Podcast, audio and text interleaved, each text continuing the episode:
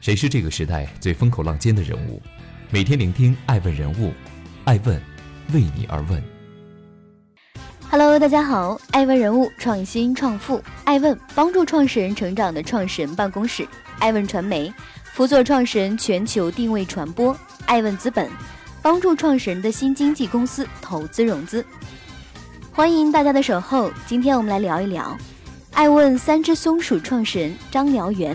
IPO 闯关，松鼠敲钟，张燎原还是焦虑睡不着。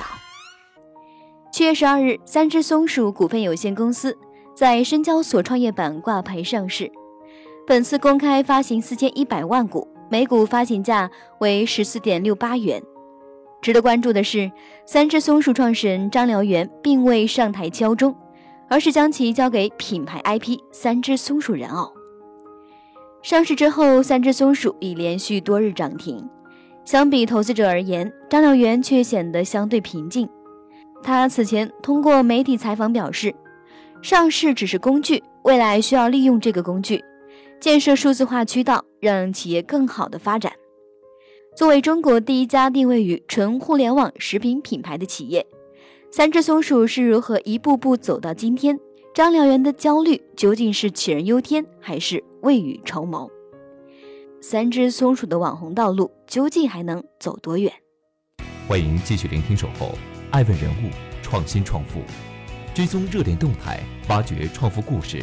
爱问每日人物带您探索商业新知。要干就干一票大的。二零零三年，二十七岁的张燎原进入安徽詹氏食品有限公司。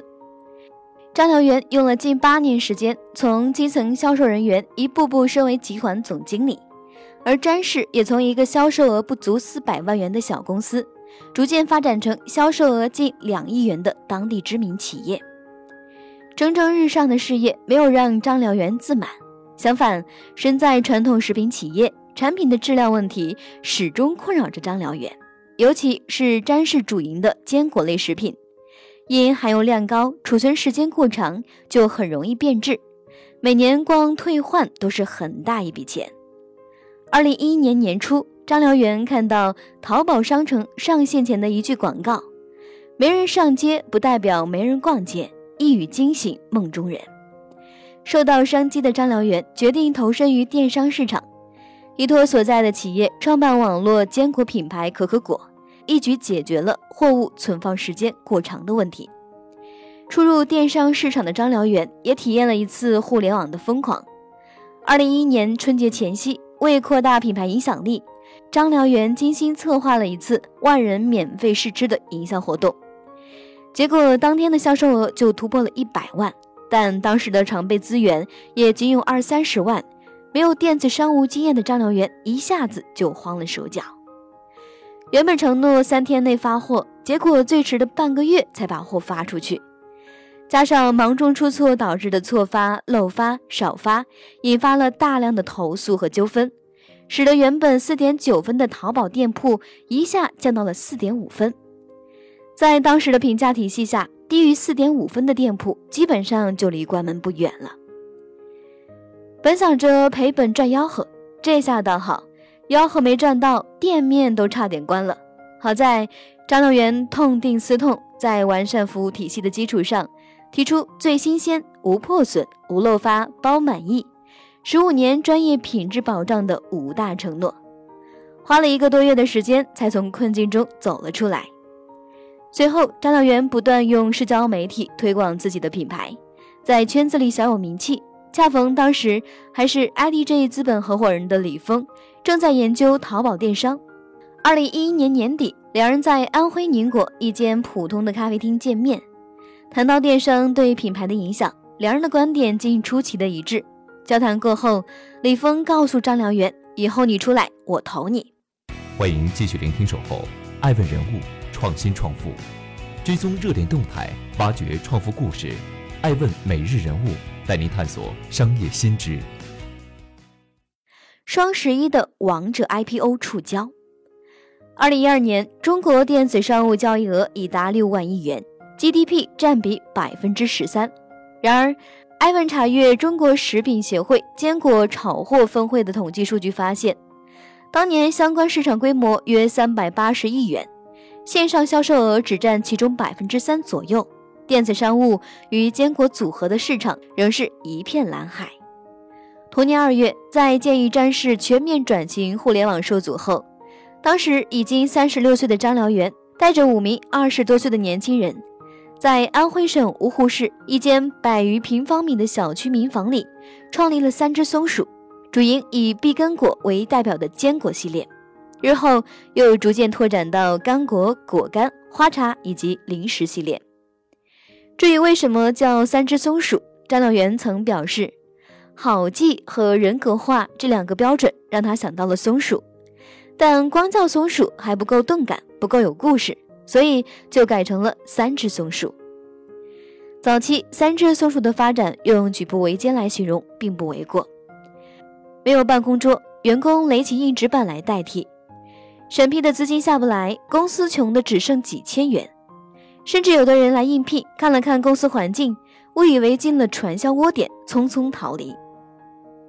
直到 IDG 的一百五十万美元天使投资进来，公司才像个样子。同年十一月十一日，是淘宝商城正式更名为天猫后的第一个双十一，十三小时一百亿的成绩，创造了当时的世界纪录。搭上这趟便车的三只松鼠，销售额在一天内就冲到了七百六十六万。刷新了当时天猫食品行业单日销售额最高纪录。可七百六十六万销售额背后是九万多张订单，按照平台要求，十天内必须要发货。当年一百万就让人不知所措，如今翻了七倍多，又该如何解决？无奈之下，张燎原只好发动员工，寻找亲朋好友来解决人手不足的问题。最终才在第十天最后一刻顺利完成发货任务。第一次参加双十一就刷新纪录，张燎原曾感叹：坚果行业二零一二年的时候，线下还没有超大玩家，我们抓住这个机会，线上规模成长到对比线下规模还要大的时候，就可以和他们抗衡了。要是二零一三年恰恰和来一份发现我们涨势迅猛，一下把我们打趴下，后面也没我们什么事儿了。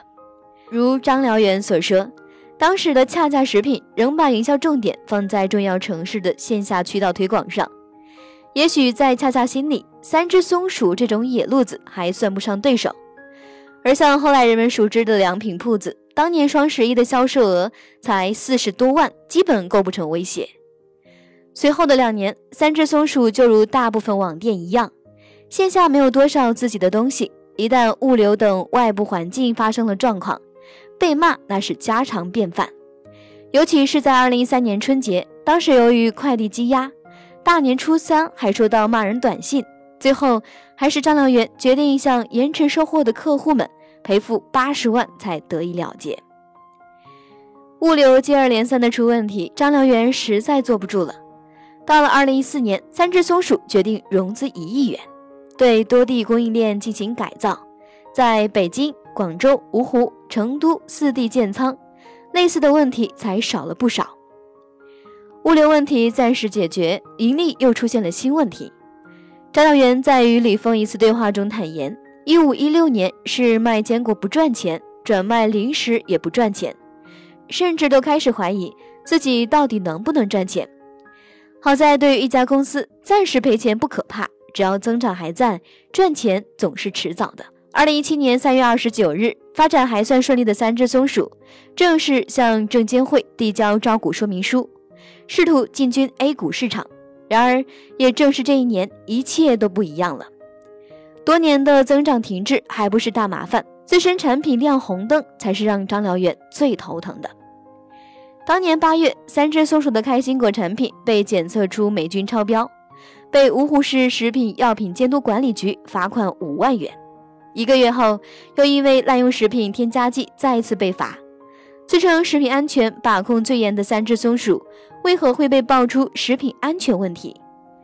张燎原表示，事实上，我们将相应批次产品送芜湖市产品质量监督检验所送检后，并未发现有超标。因此，对于相关媒体公布的检测超标结果，我们尚不理解。十月，受困于以上诸多问题。三只松鼠启动上市计划受阻，质疑的声音此起彼伏，代工模式、毛利率低、盈利差等问题频频被媒体提及，直到今日仍有耳闻。对此，张燎原直言回复：“毛利率低，我们让利给消费者不好吗？”可这些话讲给消费者听可以，倘若不能直面这些问题，恐怕很难给资本市场一个交代。欢迎继续聆听《守候》，爱问人物，创新创富，追踪热点动态，挖掘创富故事。爱问每日人物带您探索商业新知。欢迎继续聆听《守候爱问人物》，爱问人物创新创富。张燎原也焦虑睡不着。单从营收角度来看，近几年三只松鼠的发展可圈可点。